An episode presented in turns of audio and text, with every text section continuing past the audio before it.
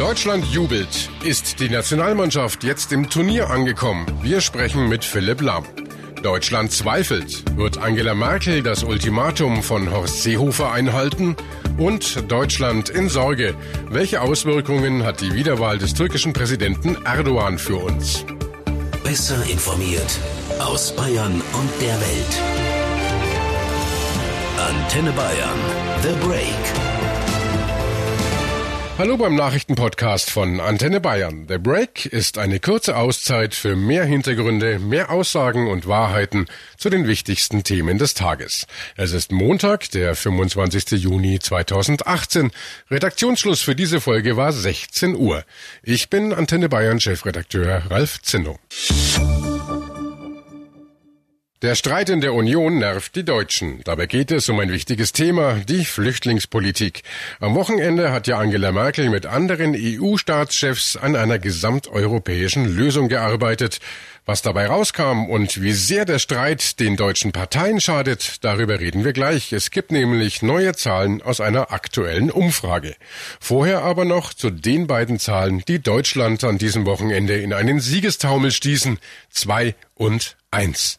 Dieses Ergebnis ist das bestimmende Thema an diesem Montag. Es gab wohl kaum ein Büro, eine Baustelle oder ein Mittagessen, bei denen nicht über den Last-Minute-Sieg der deutschen Fußballnationalmannschaft diskutiert wurde. Unser Sportchef Carsten Wellert hat darüber mit Philipp Lahm gesprochen, unserem Antenne Bayern WM-Experten. Und Lahm denkt, genau diese Art des Sieges kann jetzt eine ganz wichtige Rolle im Turnier spielen. Für die ganze Stimmung in dem Team, ich glaube, das schweißt nochmal mehr zusammen, vor allem eben wie das Spiel gelaufen ist. Also man gerät in Rückstand, man schafft den Ausgleich dann, dann kriegt man eine gelb-rote Karte und dann kurz vor Schluss äh, gelingt noch der Siegtreffer. Also das wird die Mannschaft schon äh, zusammenschweißen. Hat's das vielleicht jetzt genau gebraucht? War das das Erlebnis, das uns äh, dem fünften Stern ein Stückchen näher bringt? Ich hoffe natürlich, also klar, ähm, wir werden es aber erst äh, dann äh, am Mittwoch sehen, äh, wie die Mannschaft ähm, da auftritt. Dann bis jetzt sind eben in den beiden Spielen noch die Schwankungen groß gewesen. Ich hoffe, dass sie dann wirklich über 90 Minuten ihre Qualität aufs, aufs Feld bringen. Der Druck war natürlich enorm jetzt gegen Schweden. Ähm, der Druck ist immer noch da, weil man muss erst äh, gegen Südkorea gewinnen. Wenn man mit zwei Toren Unterschied gewinnt, ist man definitiv im Achtelfinale.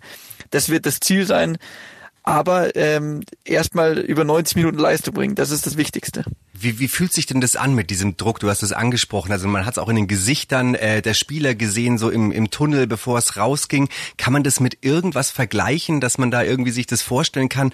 Oder hemmt das vielleicht auch? Also erstmal glaube ich, äh, jeder Mensch verspürt in manchen Situationen Druck. Das ist ganz normal, ähm, wenn ich Arbeitnehmer bin, dass ich äh, auch da Druck verspüre.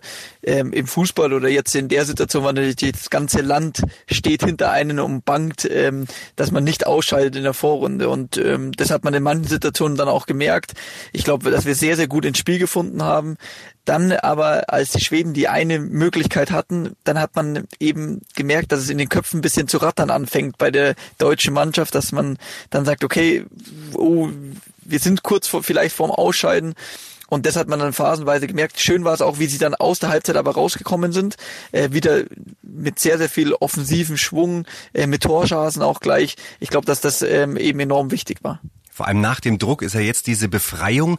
Also man kann sagen, jetzt könnten sie richtig im Turnier angekommen sein dadurch, oder? Das kann durchaus möglich sein. Trotzdem, der Druck ist natürlich immer noch da. Also man kann immer noch in der Vorrunde ähm, ausscheiden. Ähm, deswegen, der Druck ist da, aber de, also mit dem Sieg jetzt gegen Schweden werden sie auch ein bisschen Rückenwind eben haben. Wenn man kurz vor Schluss mit zehn Mann das entscheidende Tor noch macht, ja, ich glaube schon, dass sie, äh, dass wir am Mittwoch wieder eine Mannschaft sehen, die von Anfang an konzentriert auf dem Spielfeld steht, so wie gegen Schweden, aber mit noch ein bisschen mehr Selbstvertrauen und äh, mit der Selbstverständlichkeit, wie wir die Nationalmannschaft kennen. Das hoffen wir alle. Und äh, was Philipp Lahm gegen Südkorea erwartet, das hört ihr in unserem WM-Podcast exklusiv unter antenne.de. Und dann schauen wir jetzt mal zu unseren Jungs direkt nach Moskau. Mit bei der Mannschaft ist ja unsere Kollegin Katrin Müller-Hohenstein. Hallo Katrin. Hallo nach Bayern. Katrin, wie geht's denn der Mannschaft am Tag zwei nach diesem ja grandiosen Kampf? Ja, bestens. Also ich habe den Eindruck, dass mit einem Schlag die ganze Leichtigkeit wieder da ist. Das war ja doch eine triste Woche nach dem Mexiko-Spiel. Jetzt sind sie zurück im Turnier. Und so wie das am Samstag übrigens gegen die Schweden gelaufen ist, traue ich denen jetzt auch alles zu. Ja, wir natürlich auch. Heute war wieder Training, schon äh, volle Konzentration auf Mittwoch. Gestern war es ja noch ein bisschen ruhiger. Die Mannschaft kam erst früh morgens um fünf aus Sochi zurück. Ja, gestern ein Ruhetag, den haben sie sich auch wirklich verdient. Auf jeden Fall waren auch die Familien wieder da, die durften ins äh, Mannschaftsquartier, das ist ja sonst nicht immer möglich. Äh, Sebastian Rudi, für den war der Tag nicht ganz so witzig, der ist operiert worden, hat einen Nasenbeinbruch ja erlitten im Spiel gegen Schweden. Der bekommt jetzt eine Gesichtsmaske und könnte eventuell am Mittwoch schon wieder spielen. Das ist ein echt harter Hund. Morgen geht dann der Flieger nach Kasan. Ja, schon wieder Reisestress. Und dann geht's ja am Mittwoch gegen Südkorea. Wie ist da deine Erwartung? Ja, dann werden sie das Spiel gegen Südkorea hoffentlich gewinnen. Das müssen sie auch. Am besten sehr hoch, um auf Nummer sicher zu gehen. Aber ich glaube, dieser Last-Minute-Sieg hat die jetzt echt in dieses Turnier reingeschossen. Also der Großwahnsinn, dieser Freistoß. Das kann nur Toni Kroos. Und das macht mich hoffen. Ja, uns alle, ja, ganz Fußball Deutschland. Ein Sieg mit zwei Toren würde ja reichen fürs Achtelfinale und äh, ansonsten müsste man den Rechenschieber auspacken. Aber das erspart die Mannschaft uns hoffentlich. Die Türkei hat gewählt. Gestern wurde Erdogan in seinem Amt als Präsident bestätigt. Und auch sein Präsidialsystem, das ihn mit noch mehr Macht ausstattet, ist durchgekommen. Was das für die Türkei und uns ganz konkret bedeutet, dazu schalten wir gleich direkt nach Istanbul. Vorher noch zur Politik hier bei uns in Deutschland. Denn für Bundeskanzlerin Angela Merkel wird es eine entscheidende Woche. In Berlin beraten die Parteien über das weitere Vorgehen im Asylstreit. Innenminister Seehofer fordert schnelle europäische Lösungen und droht andernfalls eigenmächtig mehr Kontrollen und Zurückweisungen an der deutschen Grenze an. Jörg Ratsch ist äh, für uns in Berlin. Hallo Jörg. Grüß dich. Jörg, du bist direkt vor Ort, spürst die Stimmungen in Berlin. Deine Einschätzung. Wenn Angela Merkel das Ultimatum von Horst Seehofer verstreichen lässt, knallt's dann diese Woche in der Union? Ich zitiere jetzt mal einen, der kennt das politische Geschäft hier so lange wie kaum ein anderer, Wolfgang Schäuble, der Bundestagspräsident. Seit 45 Jahren ist er im Bundestag und ähm, Schäuble hat ein Interview gegeben im Berliner Tagesspiegel und da sagt er, Klar, wenn Horst Seehofer gegen den Willen von Kanzlerin Merkel eigenmächtig irgendwelche Maßnahmen anordnet an der deutschen Grenze, dann hat sie keine Wahl, dann muss sie ihn feuern. Aber, das sagt Schäuble dann auch, Beide sind klug genug, dass es nicht zu so einer Situation kommt. Ja, aber Seehofer kommt aus der Nummer ja auch nicht mehr raus. Entweder es gibt eine europäische Lösung oder er macht ernst mit seiner Ankündigung. Das stimmt zwar, das steht so im Raum, aber es gibt ja immer noch Möglichkeiten, da wieder rauszukommen. Angenommen, Kanzlerin Merkel stellt jetzt irgendwas auf die Beine mit der EU, das die CSU wenigstens ein bisschen besänftigt. Zum Beispiel deutlich mehr Grenzschutz an den EU-Außengrenzen. Da könnte die CSU sagen, guck mal, geht doch, ohne uns, ohne unseren Druck wäre das nie so schnell passiert. Und das andere Thema, da könnte man ja dann Merkel noch ein bisschen mehr Zeit geben, da wo es darum geht, wie gehen wir mit Asylbewerbern um, die sich schon in einem anderen Land registriert haben. So könnten Merkel und Seehofer da auch wieder rauskommen. Wie sagt Schäuble so schön, so ist Politik. Man muss immer aufpassen, dass der andere sein Gesicht wahren kann. Danke, Jörg, nach Berlin. Ja, das wird ein Tanz auf der Rasierklinge. Fragen wir mal nach in Brüssel. Dort ist unsere Korrespondentin Sarah Gidey.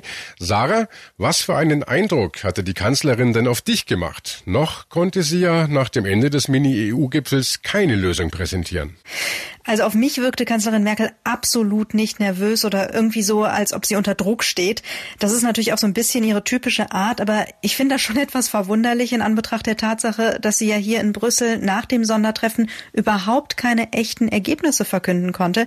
Merkel hat beim Verlassen des Kommissionsgebäudes nur sehr vage gesagt, wir sind uns alle einig, dass wir die illegale Migration reduzieren wollen, dass wir unsere Grenzen schützen wollen und dass wir alle für alle Themen verantwortlich sind. Aber was heißt das konkret? Das bleibt bisher unbeantwortet. Ja, das stimmt. Was ist denn aus den ganzen Vorschlägen geworden, die im Vorfeld auf EU-Ebene schon diskutiert wurden? Also vor allem für einen Vorschlag finden sich eigentlich mehr und mehr Unterstützer in der EU. Dabei geht es um Sammellager für ankommende Migranten. Eine Idee ist, dass solche Zentren außerhalb der EU eingerichtet werden, wo dann eben schnell schon unterschieden werden soll, wer schutzbedürftig ist und wer nicht. Bisher hat sich aber noch kein Land dazu bereit erklärt, so ein Lager bei sich aufbauen zu lassen. Hier fehlt also noch die Einigung, aber immerhin eine Absichtserklärung. Wie soll es denn jetzt weitergehen? Die Zeit läuft ja weg und die Uhr tickt für Merkel. Ja, laut Merkel werden die EU-Staaten bis zum EU-Gipfel am Donnerstag an Lösungen noch arbeiten, aber auch danach noch weiter. Denn die Kanzlerin hat hier in Brüssel auch ziemlich deutlich gesagt, eine Gesamtlösung für die Migrationsproblematik könne auch beim EU-Gipfel nicht erreicht werden. Deshalb will sie sich dafür stark machen, dass da, wo es nicht so recht vorwärts geht mit allen EU-Ländern gemeinsam, dann im kleineren Kreis Lösungen gesucht werden. Also, dass sich dann eben einfach in einer Sache die EU-Länder, die dieselben Interessen haben, zusammentun und Maßnahmen ergreifen, ergreifen, ohne sich von anderen Mitgliedstaaten ausbremsen zu lassen. Danke, Sarah, nach Brüssel. Eins ist auf jeden Fall jetzt schon klar, in der Gunst der Wähler scheint die Union der große Verlierer. Das zeigt eine heute veröffentlichte Umfrage des Forsa Instituts zu der im Herbst anstehenden Landtagswahl in Bayern. Die Zahlen im Detail. Würde Bayern heute wählen, käme die CSU derzeit auf nur noch 40 Prozent der Stimmen. Das wären fast acht Punkte weniger als bei der Landtagswahl 2013. Ein ähnlicher Verlust hätte die SPD zu erwarten. Die Sozialdemokraten würden nur 13 Prozent schaffen. Gleich auf läge die AfD bei ebenso 13 Prozent. Die FDP könnte genau die 5 Prozent Hürde schaffen.